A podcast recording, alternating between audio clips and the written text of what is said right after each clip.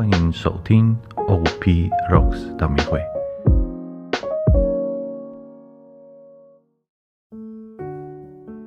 各位主内的兄弟姐妹，大家平安。我是尚多满神父。四星期第四主日是喜乐主日，在福音中，我们读耶稣治愈了盲人。故事有一点长，因为盲人一步一步从黑暗中走出来。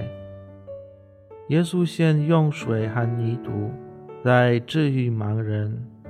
在派遣他去水池，盲人看见的时候，耶稣已不在他的身边了。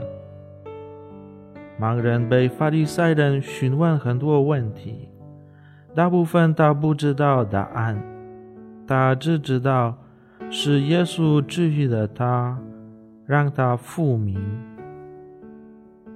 圣经中的这位盲人。因为复明而感到喜乐，但后来耶稣找到他，并问他：“你信我吗？”他回复：“我信。”因为遇到耶稣，找到了喜乐的源头，并相信了是主治愈了他，这样的接触，使得他被治愈后原本的喜乐。更是加倍，更是宽阔，因为他不再是单独享受喜乐。在这个从物质及各种媒体取得喜乐的时代，我们所获得的都是娱乐，或是较为肤浅的表面情绪起伏。因为更大的喜乐在于。能有人与你一同分享，并且在困难中对你不离不弃的陪伴，那才是最大的喜乐。如同那人陪伴你走过原来笼罩你的黑暗被驱散了，就像你遇到的一件你不会的事。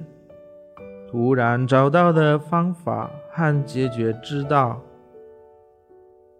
或者你本来不明白的问题，你突然了解到；又或是你一直突破不了的困境，突然有了出口。以上这些都是象征性的黑暗。现在你有了信仰，但你的信仰。犹如一粒种子，因为在人生中不断遇到了这些象征性黑暗。假如过程中你愿意相信耶稣正在你身边陪伴你，那么这一粒信仰种子就会慢慢的随着每一次的经验发芽茁壮，而在黑暗驱散后。所获得的喜乐更大更满。在你遇到阴暗幽谷，不要降服，要去思考耶稣在你身边。最重要的是，要想起你过往的经验，耶稣一次再一次让你复明，难道他不会再这么做吗？